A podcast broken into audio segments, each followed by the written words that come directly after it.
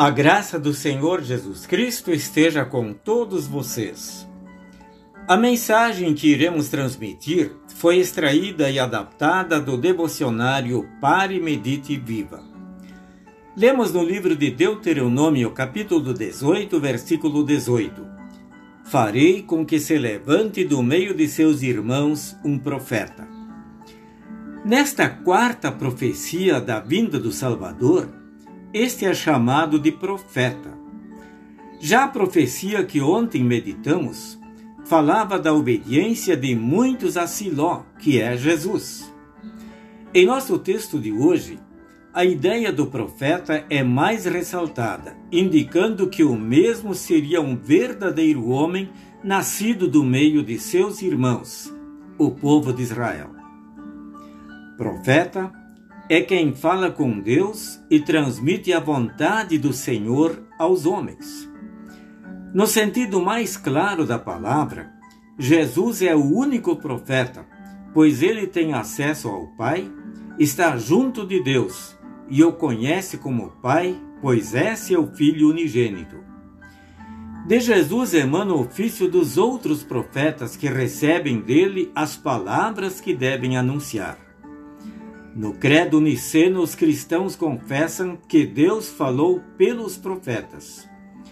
Jesus falou primeiro pelos profetas e depois veio pessoalmente ao mundo, aceitando a natureza humana da Virgem Maria.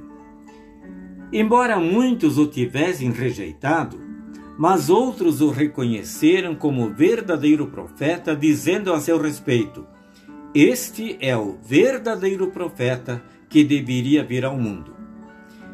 Filipe testemunhou a Natanael a respeito de Jesus.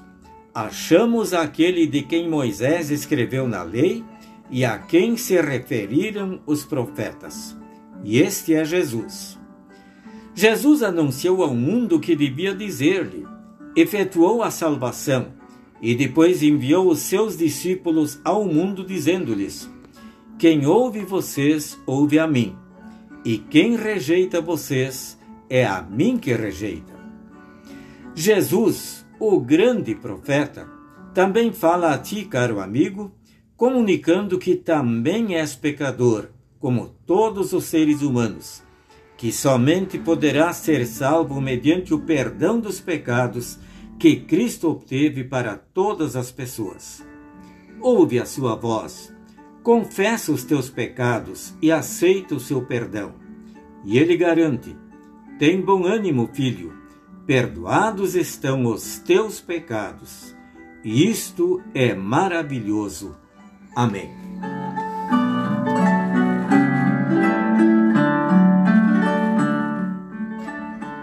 Oremos. Senhor Jesus, tu és o verdadeiro profeta manifestando-te pessoalmente por meio de palavras e obras como Filho de Deus e como Redentor do mundo, e ainda te manifestas na pregação do Evangelho.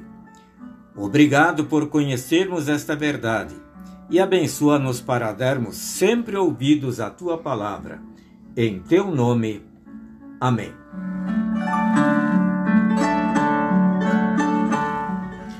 Agradecemos a todos que nos deram a satisfação da audiência, desejando um abençoado dia.